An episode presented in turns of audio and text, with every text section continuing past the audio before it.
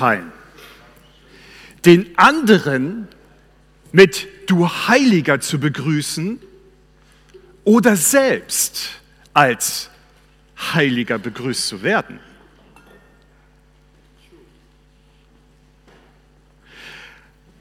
Also ich glaube, je nachdem, wie wir gerade vielleicht mit unseren Mitmenschen unterwegs sind, ob wir sie gerade nett finden oder nicht, fällt es uns wahrscheinlich schwerer, den anderen zu begrüßen mit du Heiliger.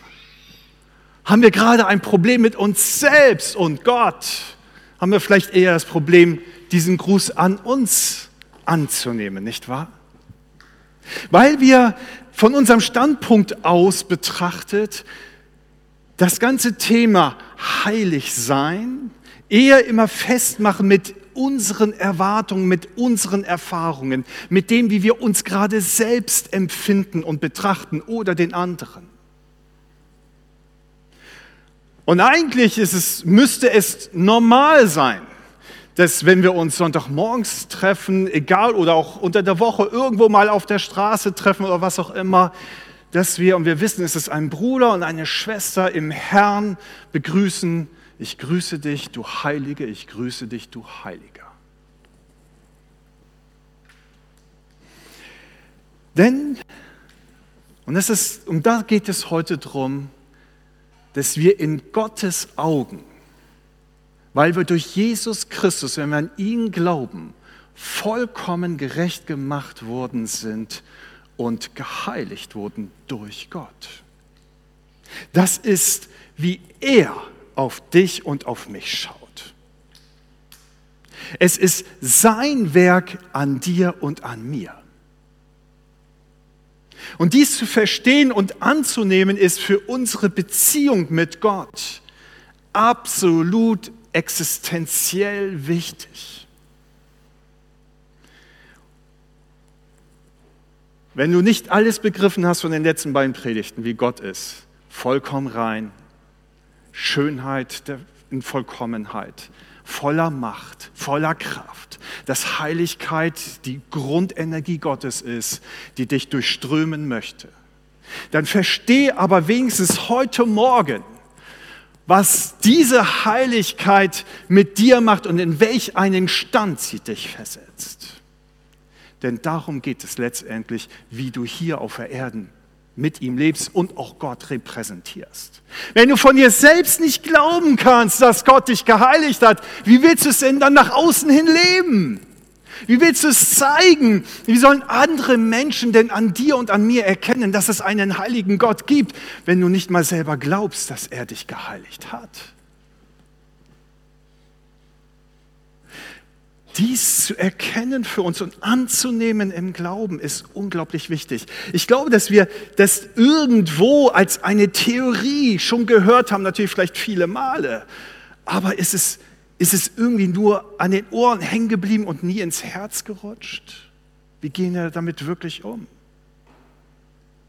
Was, wie breitet sich das in unserem Alltag aus und zeigt sich da?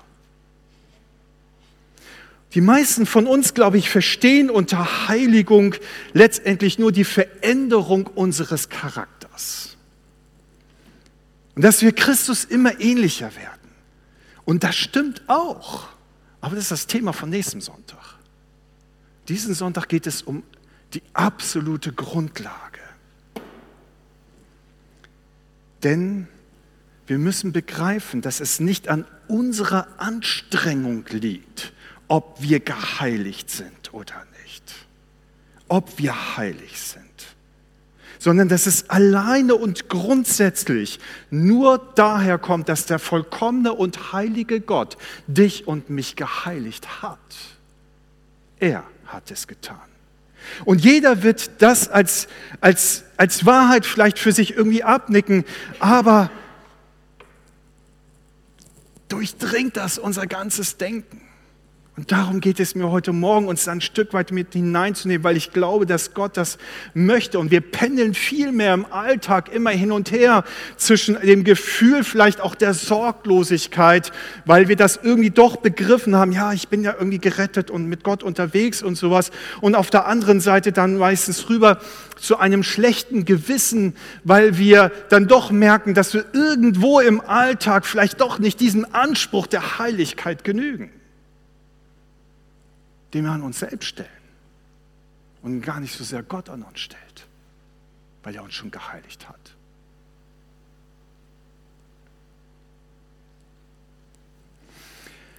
Und dann strengen wir uns an, irgendwie dieses, dieses komische Gefühl in uns irgendwie zurechtzurücken. Irgendwie wissend, ahnend, ich bin gerettet und heilig und auf der anderen Seite, ich muss mich irgendwie anstrengen.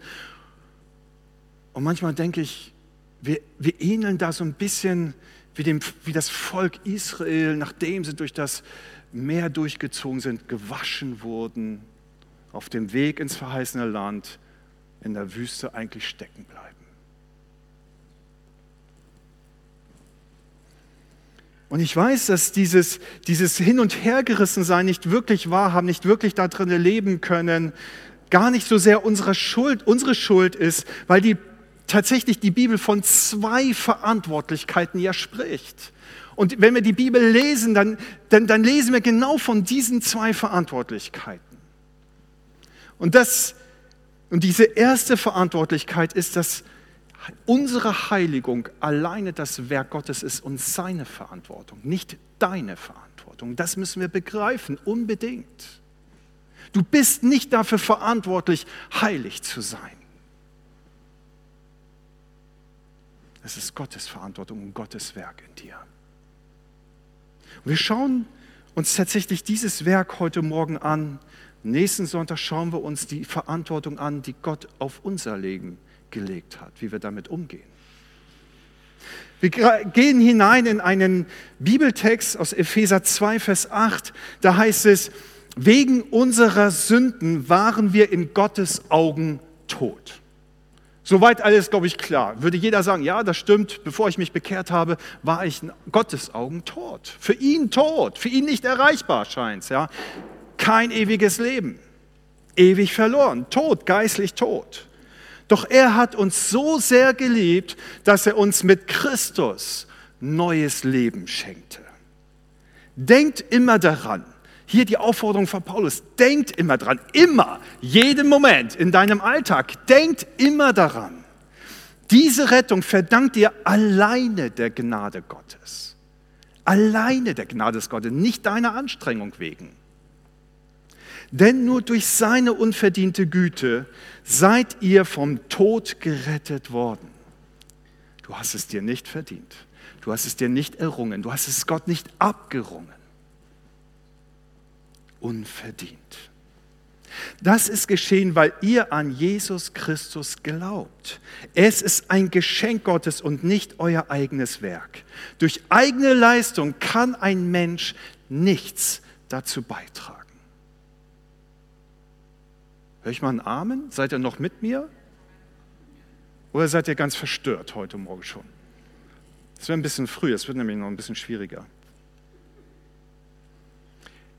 Gehen wir in den zweiten Vers hin, oder in den zweiten Text hinein, Galater 2, Vers 9. Da heißt es, wisst ihr denn nicht, dass Ungerechte das Reich Gottes nicht ererben werden? Ja, glaube ich, wissen wir. Dies alles aber ist von euch abgewaschen. Ihr seid geheiligt worden. Ihr seid gerecht gemacht worden durch den Namen des Herrn Jesus Christus und durch den Geist unseres Gottes. Ja, jetzt mal einen Amen von euch. Ist das deine Wahrheit? Bist du gerecht gemacht worden, geheiligt worden durch den Geist Gottes? Ist das dein Status? Wir sind ja immer unterwegs, ich nicht, aber manche sind damit unterwegs, ja. Insta und sonst wo und immer schön Status oder WhatsApp oder so, ja. Was ist dein Status? Was trägst du heute Morgen ein? Geheiligt? heilig? Kannst du eintragen, reinschreiben, ich bin der heilige David?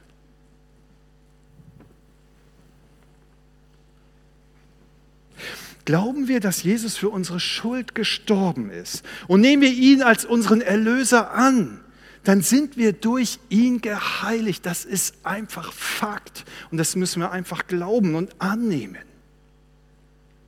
Und deswegen konnte Paulus sogar die Korinther als Heilige ansprechen, als er den Brief an sie verfasste. Und was waren das für Heilige, oder? Ihr seid dabei mal ausgenommen. Wenn du diesen Brief liest, dann denkst du, mein Gott, wie kann, Paulus, sag mal, warst du irgendwie umnachtet? Hast du zu lange gefeiert am Abend zuvor? Ja, hast du noch zu viel Alkohol im Blut? Wie kannst du die Heilige nennen? Ja, aber Paulus hatte begriffen, das ist nicht das Anstrengen unsererseits, das uns in diesen Status hineinbringt. Und deswegen konnte er, egal was da lief in der Gemeinde, sie trotzdem als Heilige ansprechen. Und zwar im Geist Gottes, denn er hat diesen Brief durch den Geist Gottes geschrieben. Und was für eine Ermutigung heute Morgen oder nicht? Egal wie du dich jetzt gerade fühlst, egal wo du jetzt gerade mit Gott unterwegs bist, ob du ob dir irgendetwas passiert ist, wo du merkst und denkst, oh Mann, Mist, voll daneben gegriffen, Gott, kannst du mich überhaupt noch lieb haben? Und er ruft runter, Heiliger, Heilige. Kannst du das annehmen?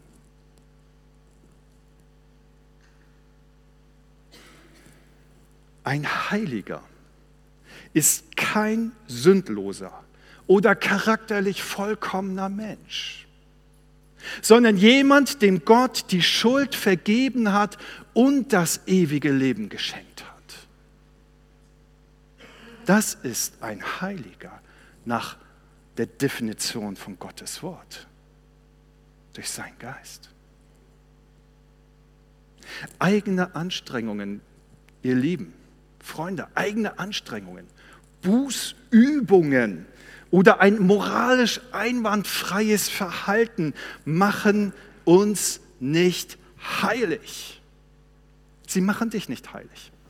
Du kannst dich nicht selber reinigen. Du kannst dich nicht selbst heiligen. Du kannst nicht selbst Gottes Geist über dich ausgießen und dich damit salben und damit die Heiligung erfahren. Gott heiligt uns und spricht uns gerecht. Alleine dadurch, dass wir dem Vertrauen schenken. Nur durch Vertrauen.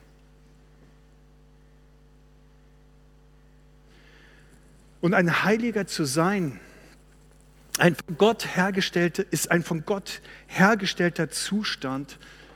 Und ich glaube, dass wir sowohl Ungläubige wie auch Gläubige häufig deswegen damit ein Problem haben, weil wir mit diesem Begriff heilig ein Problem haben. Weil heilig zu sein, ein Heiliger zu sein, ist irgendwie durch unsere Kultur für uns vordefiniert worden. Und wir, wir denken sozusagen in vordefinierten Denkbahnen. Ja? Und wenn wir dann sozusagen von Gott hören oder uns heute Morgen zugesprochen haben, Heiliger, Heilige, dann denkt man, oh, okay, das sind so die Heiligen, die man so bei uns in der katholischen Kirche so sieht, ja, vor, vor denen man vielleicht niederknien kann und beten kann, weil sie ganz besondere Menschen waren und, heilig gesprochen wurden aufgrund ihrer besonderen Leistungen und Verdienste. Und dann vergleichen wir uns miteinander und kommen letztendlich wahrscheinlich immer zu dem Urteil, oh nee, dem oder der kann ich das Wasser nicht reichen.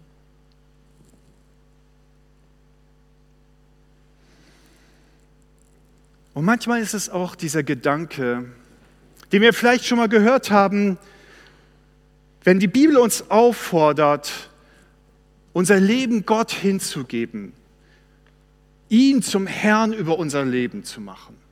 Wenn wir begreifen, dass heilig sein heißt, übersetzt heißt ausgesondert, Gottes Eigentum zu sein, dann denken wir vielleicht auch manchmal so in diesen Bahnen, oh Mann, dann darf ich ja gar nichts mehr machen. Und das, das, das, das fordert manchmal oder in uns unseren Alt, unser altes Fleisch, unser altes Menschsein heraus. Und dann kommen manchmal Gefühle hoch wie, ich soll heilig sein. Oh nee, wenn ich heilig sein soll, dann darf ich ja alles nicht mehr machen, was mir Spaß macht. Ich darf dann nichts mehr das, nicht mehr das tun, was ich glaube, das mir gut tut. Oder wir denken dann, ich muss dann tun, was die, was die Bibel mir vorschreibt. Und das, ist, das sind so Gedanken, dieses Ich darf dann nicht mehr oder ich muss. Das sind Gedanken der alten Schlange, schon im Garten Eden. Dieses Gott will nicht, Gott will nicht, dass du erkennst, Eva, wer du wirklich bist. Gott will nicht, dass du ihm gleich wirst. Es sind immer diese Zweifel und die uns sofort in uns etwas anregen, irgendwelche Empfindungen anreden. Und ich habe in vielen Gesprächen mit, mit Nichtchristen eben diese Antworten bekommen, wenn ich, wenn ich mich Gott nähere, wenn ich mich ihm unterwerfe, dann darf ich vieles nicht mehr in meinem Leben tun, dann ist der Spaß in meinem Leben vorbei. Aber ich höre das auch von, von Christen immer wieder. Ich darf nicht fluchen, ich darf keine Schimpfwörter benutzen. Ich darf keinen Spaß haben, wie man in der Welt Spaß haben definiert. Und dann verweigern wir uns ganz vieler Dinge. Und dann denken, wenn wir so unterwegs sind mit diesen Gedanken, dann haben wir die Heiligung Gottes nicht verstanden. Wir haben sie nicht begriffen. Wir sind immer noch in der Wüstenwanderung unterwegs. Wir haben es nicht begriffen, wir sind noch nicht im verheißenen Land. Und dann fangen wir an, dieses, dieses, dieses, die Wahrheiten Gottes zu verdrehen. Und wir fangen an, uns selbst anzustrengen, wieder heilig zu sein, wie wir glauben, dass heilig definiert wird. Und das ist ein sehr, sehr gefährlicher Gedanke. Interessant ist, dass wir da aber nicht die Ausnahme bilden. Schon zur Zeit der Apostel Jesu, ganz dicht, also nach Jesu Himmelfahrt, stößt Paulus genau auf das gleiche Problem bei den Christen in Galatien.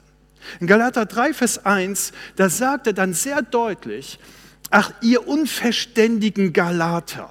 Da könnt ihr jetzt auch schreiben, ach ihr unverständigen Lara. Ja, ähm, ist wahrscheinlich genau das Gleiche. In wessen Bann seid ihr nur geraten?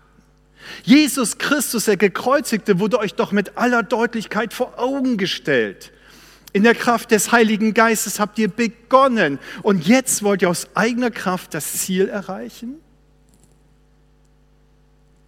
Seid ihr wirklich so unverständig? Könnt ihr schreiben, seid ihr so begriffsstutzig, so dumm?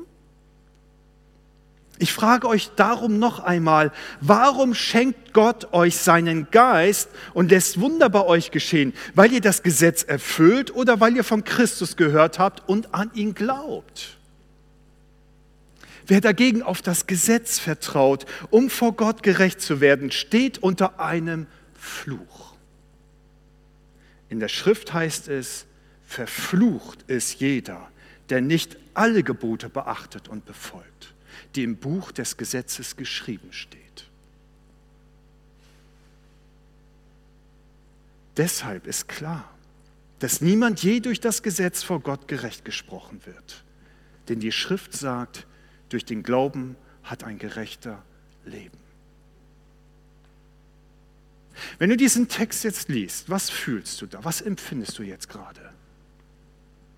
Kommt dir vielleicht sofort der Gedanke, Scheiße, bin ich etwa auch verflucht? Habe ich das Gesetz gebrochen? Und dann bist du schon im Gedanken der Gesetzlichkeit unterwegs.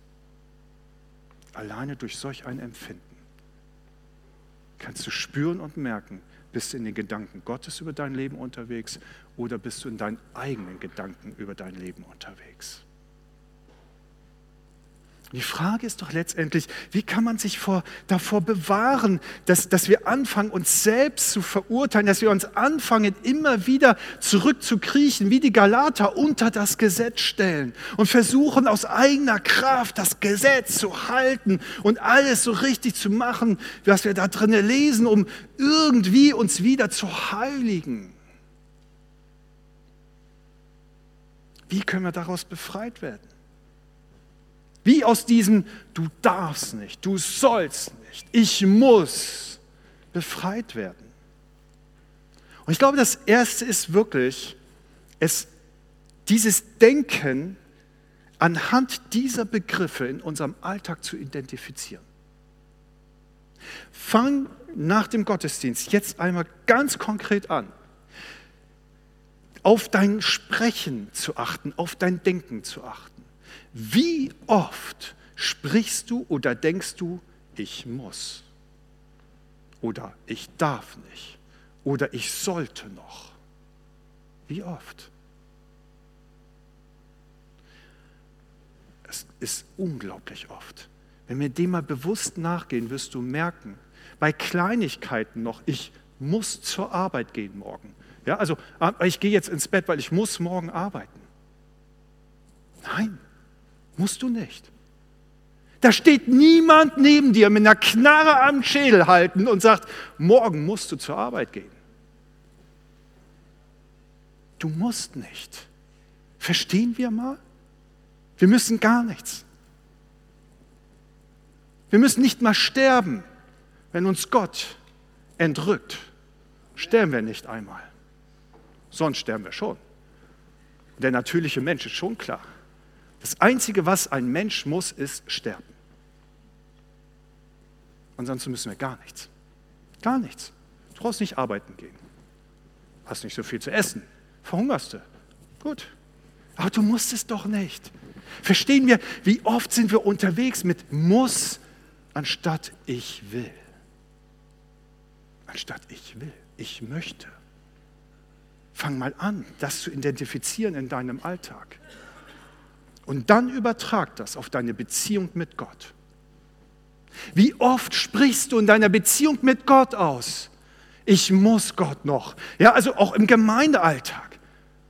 Ja, wenn du einen stressigen Tag gehabt hast und abends ist noch Probe angesagt, ja, oder du willst irgendwie Deko hier machen oder Gebetsstunde oder, oder Kleingruppe oder was auch immer, hast einen stressigen Tag gehabt und dann, oh, ich muss ja noch.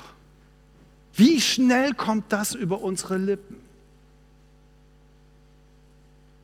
Und dann, wie ist die Reaktion?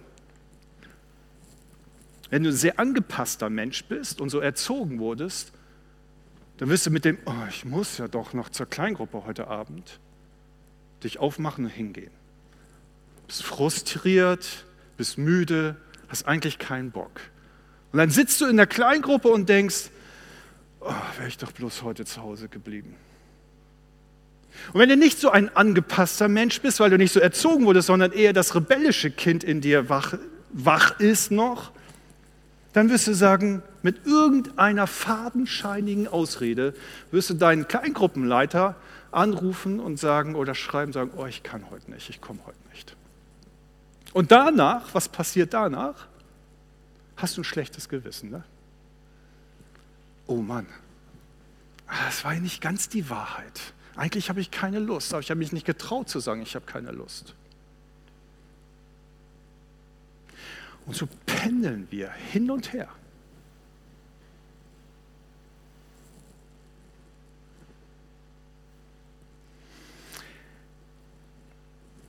Sobald wir anfangen darauf zu achten, wie wir reden und wie wir denken, identifizieren wir ob wir unter dem Gesetz leben oder in der Freiheit der Kinder Gottes durch seine Heiligung. Das ist ein bisschen schwierig vielleicht jetzt, das zu übersetzen, aber es ist tatsächlich so.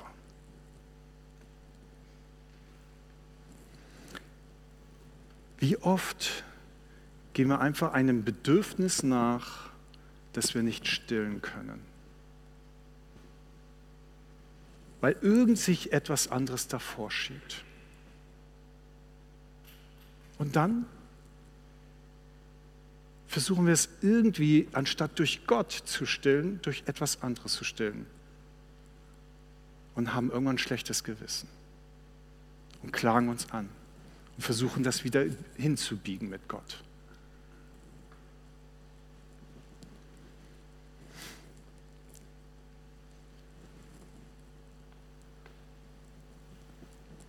Ist es nicht häufig von dieser Verzweiflung, von der Paulus im Römerbrief schreibt? ich tue das, was ich nicht tun will, und das, was ich nicht tun will, tue ich. Ein Gutes hat das, wenn du so unterwegs bist mit solch einer inneren Zerrissenheit häufig in deiner Beziehung mit Gott, zeigt es, dass du Gott immer noch liebst. Das ist das Gute. Wenn es dir völlig egal wäre, wenn du an dem Abend eben nicht darüber nachdenken würdest, oh, wie komme ich jetzt da raus, nicht zur Kleingruppe zu müssen oder, oder was auch immer, wenn du nicht mehr darüber nachdenken würdest, wenn es dir gleichgültig wäre, dann wäre es der erste Anzeiger, dass du deine Liebe zu Gott verloren hast. Denn nicht Hass ist das Gegenteil von Liebe, sondern Gleichgültigkeit wenn dir die Geschwister gleichgültig sind, wenn du es dir gleichgültig ist, ob du zur Lobpreisprobe abends gehst oder nicht, oder dich da irgendwie abmeldest, wenn dir all das gleichgültig ist, dann hast du ein echtes Problem mit Gott. Dann solltest du dich fragen, ob du ihn wirklich noch liebst. Aber solange du noch in diesem, in diesem Kampf innerlich bist, weißt du, da ist zumindest schlägt noch ein bisschen Herz für Gott in deinem Herzen. Und das ist gut so. Aber es gibt eben nur einen Weg, aus diesem Dilemma herauszukommen. Wir müssen wirklich verstehen, was bei der Heiligung durch Gott an uns geschehen ist. Oder geschehen wird, wenn es noch nicht die Realität deines Lebens ist. Und wir müssen uns jedes Mal, wenn Gedanken oder Worte von ich muss oder ich darf nicht in uns aufsteigen oder von uns ausgesprochen werden, uns immer wieder zurückerinnern daran, dass wir eine geschenkte Heiligkeit haben. Eine geschenkte Heiligkeit. Du musst dich nicht anstrengen. Du musst dich nicht anstrengen. Denn das Erste ist, dass es wirklich nur zwei Daseinszustände gibt des Menschen. Und das ist absolute Grundlage der Bibel. Es gibt zwei Zustände, wie es nur zwei Geschlechter gibt und nichts dazwischen, das man sich frei aussuchen kann. In Römer 6, Vers 16 heißt es, wisst ihr nicht, dass ihr dem Herrn gehorchen müsst, dem ihr euch verpflichtet habt?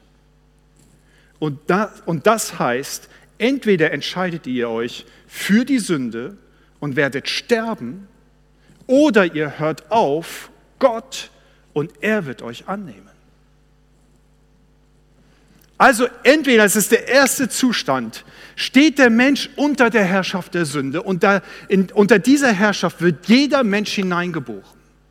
Das ist der erste Zustand, den es gibt, in dem wir hineingeboren werden. Und dieser Zustand, der von dir aus dem Natürlichen heraus in dir drinne steckt, den du kennst von klein auf. Es ist genau dieser Zustand, der uns immer wieder vorgaukeln möchte, dass wir frei entscheiden können, was wir tun wollen oder nicht. Und weder uns ist es wirklich in der Gänze bewusst, was das bedeutet, noch den Menschen, die Gott nicht kennen. Dass das nicht stimmt, dass das ein Fake ist, das ist eine Fata Morgana. Kein Mensch tut wirklich das, was er frei will. Wir haben so einen freien Willen nicht. Jeder Mensch steht unter Herrschaft, macht Gottes Wort ganz, ganz klar. Entweder stehst du unter der Herrschaft der Macht der Sünde oder du stehst unter der Herrschaft Gottes. Es gibt kein Dazwischen. Es gibt nichts, was dazwischen geht. Es gibt kein, leeren, kein leeres Vakuum, kein Raum, in den du dich hineinflüchten kannst. Es gibt kein Lauwarm. Gibt es nicht. Entweder bist du für Gott oder du bist gegen Gott. Entweder unter der Herrschaft der Sünde oder der Herrschaft Gottes. heiß oder kalt. Und es gibt diese Freiwilligkeit nicht. Es ist wirklich nur etwas, was wir uns vorstellen, dass wir sie haben. In Galater 5, Vers 19 heißt es, wenn ihr den Neigungen eurer sündigen Natur folgt, wird euer Leben die entsprechenden Folgen zeigen. Sexuelle Unmoral, unreine Gedanken, Vergnügungssucht, Götzendienst, okkulte Praktiken, Feindseligkeiten, Streit, Eifersucht, Wutausbrüche, Rechthaberei, Zerwürfnisse, Spaltungen, Neid, Trunkenheit, Fressgier und noch vieles andere, was genauso verwerflich ist. Niemand, der ein solches Leben führt, wird das Reich Gottes erben. Und dann sagt Jesus in Matthäus 10, Vers 13, geht durch das enge Tor, denn das Tor zum Verderben ist breit und der Weg dorthin bequem. Viele Menschen gehen ihn, aber das Tor, das zum Leben führt, ist eng und der Weg dorthin schmal. Deshalb finden ihn nur wenige. Auch hier wieder in diesem Bild. Es gibt nur den breiten Weg, der ins Verderben führt, oder den schmalen Weg, der ins Leben führt. Wir können wählen. Aber wir laufen auf einem vordefinierten Weg. Verderben oder Heil. Tod oder Leben. Israel wird vorgehalten von Gott. Wählt Fluch oder Segen. Da gibt es nichts dazwischen. Der andere Zustand ist also, den Jesus hier erwähnt in diesem Bild, unter der Herrschaft Gottes zu stehen und auf dem Weg des Lebens zu gehen. Und wir bestimmen, unter welcher Herrschaft wir stehen wollen. Aber wir stehen unter Herrschaft. Und das ist eine unumstößliche Tatsache. Es gibt nur die beiden Zustände. Die Frage ist, wer ist Herr über deinem Leben? Und wenn Gott uns gerecht und spricht und uns heiligt, bedeutet das, dass er uns von der Herrschaft der Sünde rausholt, uns rausbefreit und unter seine Herrschaft stellt. Ja, du bleibst unter Herrschaft, tut mir leid. Nur die Auswirkungen sind fundamental unterschiedlich. Und das ist das, was wir häufig nicht begriffen haben. Wenn wir wirklich frei sein wollen, müssen wir unter der Herrschaft Gottes bleiben, in dieser Beziehung, die er uns anbietet zu sich selbst. Dann bleiben wir frei und lebendig. Und dann ist das ein Status, den du bei dir im Insta oder sonst wo auch posten kannst. Ich bin heilig, ich bin frei, ich bin lebendig. Römer 6, Vers 6, unser früheres Leben wurde mit Christus gekreuzigt, damit die Sünde in unserem Leben ihre Macht verliert. Nun sind wir keine Sklaven der Sünde mehr. Denn als wir mit Christus starben, wurden wir von der Macht der Sünde befreit. Und weil wir mit Christus gestorben sind, vertrauen wir darauf, dass wir auch mit ihm leben werden. Amen. Du bist der Sünde gestorben, wenn du mit Christus unterwegs bist und du lebst mit Christus. Das ist dein Status, das ist dein und mein Zustand. Wir wissen, dass Christus von den Toten auferstanden und nie wieder sterben wird. Der Tod hat keine Macht mehr über ihn. Er starb ein für alle Mal, um die Sünde zu besiegen und dann lebt er für Gott. Deshalb, sagt Paulus hier, und jetzt hört gut zu, deshalb haltet daran fest, ihr seid für die Sünde tot und lebt nur noch durch Christus für Gott. Wow, ist das mal ein Status? Von Gott geheiligt zu sein,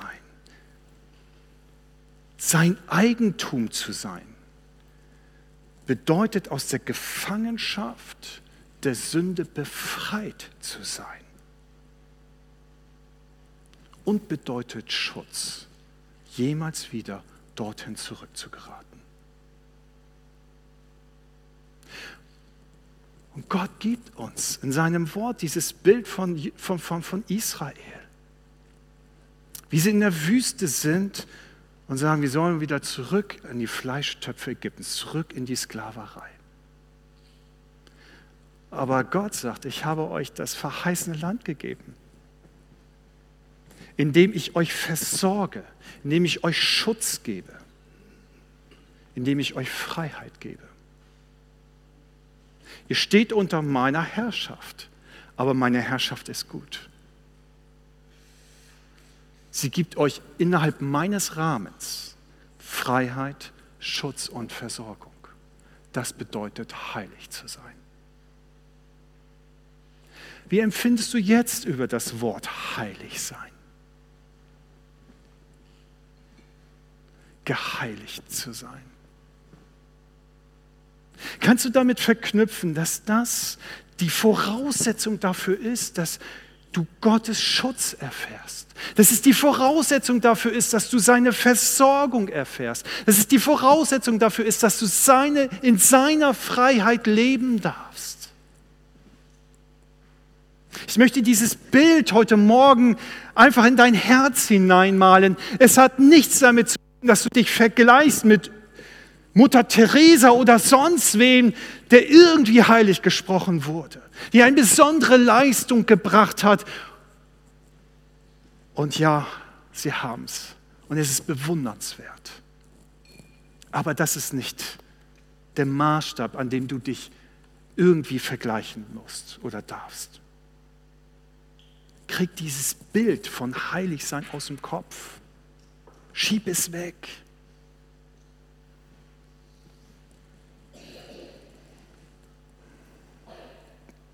Deswegen sind wir nicht mehr von dieser Welt. Deswegen bist du kein Badener mehr. Ich bin kein Fischkopf mehr. Deswegen sind wir Kinder Gottes, weil wir geheiligt wurden. Alle anderen kulturellen, kulturellen Eindrücke beeindrucken uns nicht mehr. Wir sollten uns davon frei sein. Wir sind Himmelsbürger und wir nehmen eine neue Kultur an ein neues Denken über uns selbst auch. Denn die Heiligkeit ist die Urwirkkraft Gottes. Und wenn du von ihm geheiligt wurdest, muss die Sünde in deinem Leben fliehen. Sie flieht nicht nur einfach in der Welt, da wo, habt, habt ihr die letzte Predigt noch im Sinn? Gott auf dem Berg Sinai und das Volk Israel durfte nicht einmal an den Rand kommen, sonst wären sie gestorben. Und wenn Gottes Heiligkeit in dir wohnt durch seinen Geist, muss die Sünde aus deinem Leben fliehen. Sie hat keine Macht mehr. Deswegen kann Johannes sagen in seinem ersten Brief, wer in Gott ist, sündigt nicht mehr. Wow. Jetzt schaust du auf dein Leben ne, gerade und denkst, hm, entweder bin ich nicht heilig oder Johannes hat kein Recht. Immer wieder sündigen wir, oder? Aber es macht nichts an deinem Status.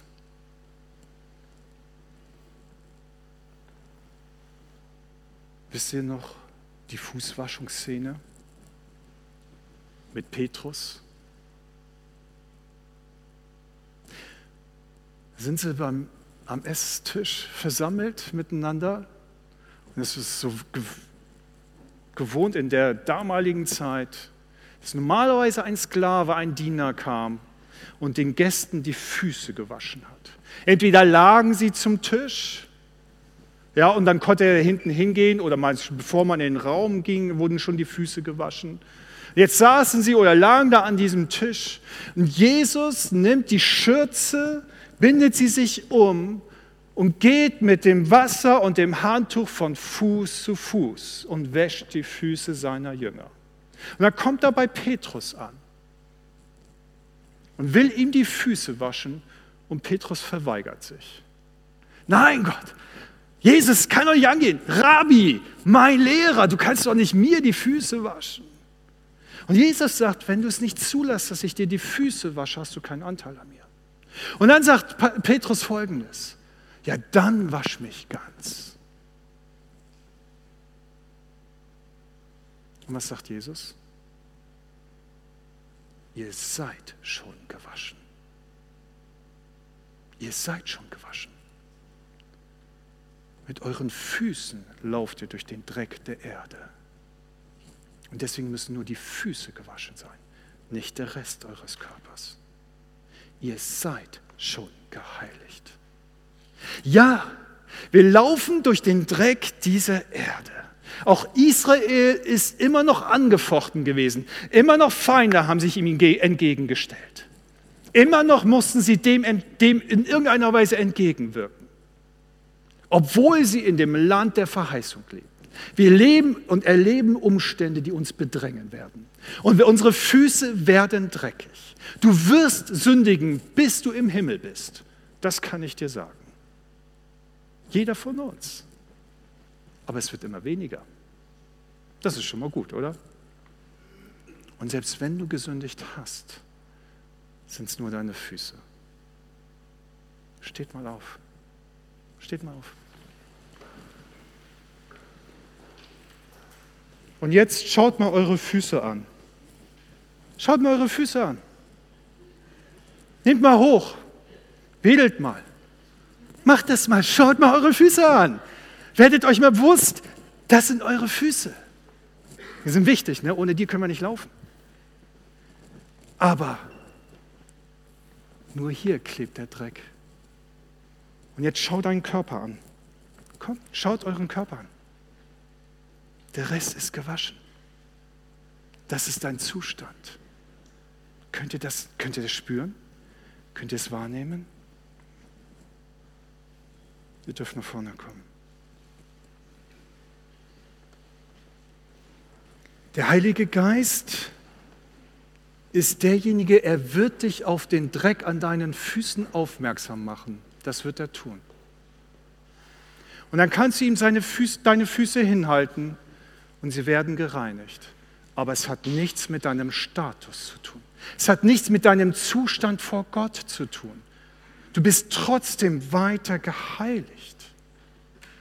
Das einzige Problem ist, und darüber werden wir nächsten Sonntag sprechen, ist, wenn ich in der Dreckpfütze stehen bleibe und so langsam das Wasser die Hosenbeine hochläuft und mich irgendwann total überwältigt dann habe ich ein anderes Problem. Aber davon reden wir nächsten Sonntag. Für heute gilt, egal was ist, wenn du einmal Gottes Geist in dir bekommen hast, aufgrund dessen, dass du an Christus gläubig geworden bist und ihm nachfolgst, bist du geheiligt. Das ist dein Zustand. Der Geist Gottes wohnt in dir. Du wirst durch Gottes Kraft erfüllt. Und es ist dir einfach geschenkt. Und wie bei der Rechtfertigung ist auch die Veränderung deines Lebens ein Geschenk Gottes. Hör auf, dich anzustrengen. Hör auf, zurück in die Gesetzlichkeit zu fallen. Sondern nimm einfach wahr, was Gott an dir tut. Danke ihm dafür und sei und bleib ihm nahe. Das ist deine und meine Verantwortung. Und dazu nächsten Sonntag mehr. Und jetzt wollen wir gleich noch einmal singen. Heilig bist du, heilig, heilig, heilig. Und im gleichen Augenblick schließ die Augen und sag, ich bin geheiligt. Ich bin geheiligt. Mein Zustand. Ich muss mich nicht anstrengen.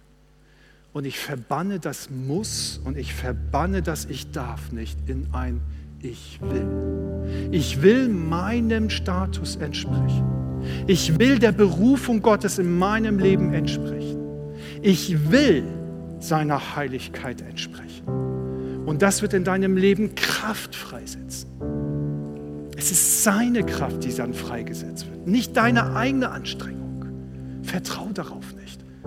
Es wird nie ausreichen.